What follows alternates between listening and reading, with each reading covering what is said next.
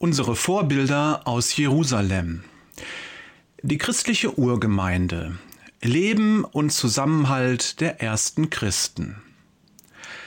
Was das Leben der ersten Christen prägte, waren die Lehre, in der die Apostel sie unterwiesen, ihr Zusammenhalt in gegenseitiger Liebe und Hilfsbereitschaft, das Mahl des Herrn und das Gebet. Apostelgeschichte 2, Vers 42. Et voilà! So steht's in der Bibel. Da haben wir sie, die vier essentiellen Dinge, mit denen sich die ersten Christen beharrlich beschäftigten. So lautet die wörtliche Übersetzung dieses Bibelverses beharrlich beschäftigen. Ich bin mal ganz frech und nenne sie die vier großen G der glücklichen Gemeinde. In der Reihenfolge halte ich mich an die Bibel.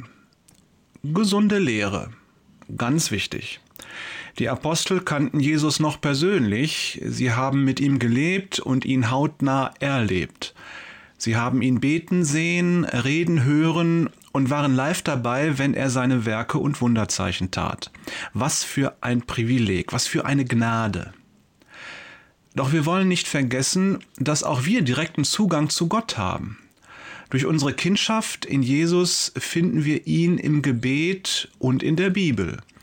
Die Bibel ist Gottes Wort schwarz auf weiß. Wir haben gestern drüber gesprochen.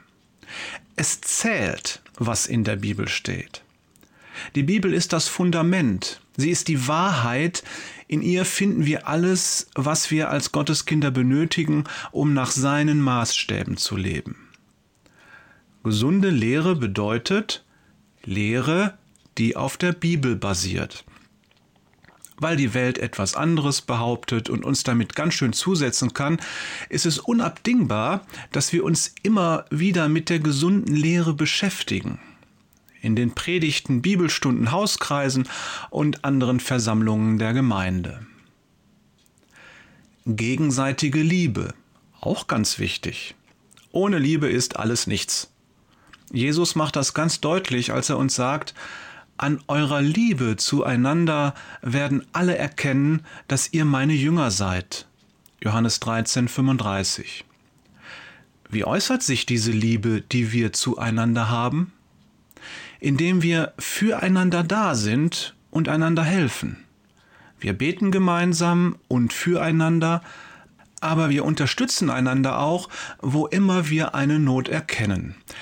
Jakobus sagt uns, dass der Glaube wenn er keine Taten vorzuweisen hat, tot ist. Jakobus 2, 14 bis 17.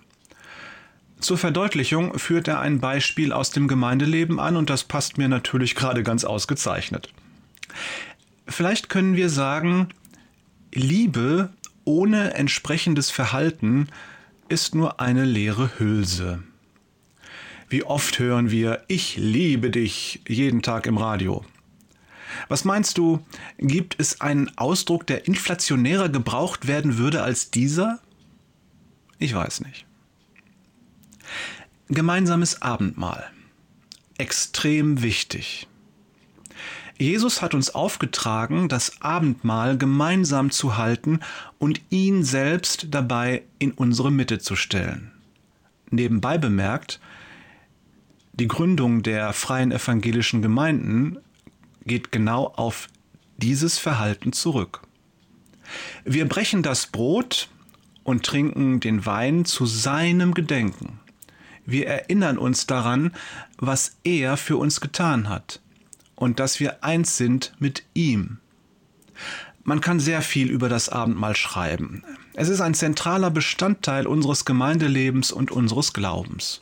Für heute lasse ich es bei dieser kurzen Passage bewenden. Gemeinsames Gebet. Die Kraft der 2G. Nichts ist stärker. Deshalb ist es so wichtig. Das Beten ist für jeden Einzelnen von uns von großer Bedeutung, stärkt es doch unsere Beziehung zum Herrn und macht sie erst so richtig innig. Doch mindestens genauso wichtig ist das gemeinsame Gebet, denn es liegt eine besondere Verheißung darauf. Jesus sagt, wenn zwei von euch hier auf der Erde darin eins werden, um etwas zu bitten, was immer es auch sei, dann wird es ihnen von meinem Vater im Himmel gegeben werden. Matthäus 18, Vers 19. Mein lieber Scholli, allein diese Verheißung ist Grund genug, sich in der Gemeinde zu tummeln. Auch wenn da vielleicht der ein oder andere ist, der uns nicht so gut gefällt. Liebe Grüße von Jörg, dem Gemeindefan Peters, und Thorsten, dem Fan der Gemeinde Wader.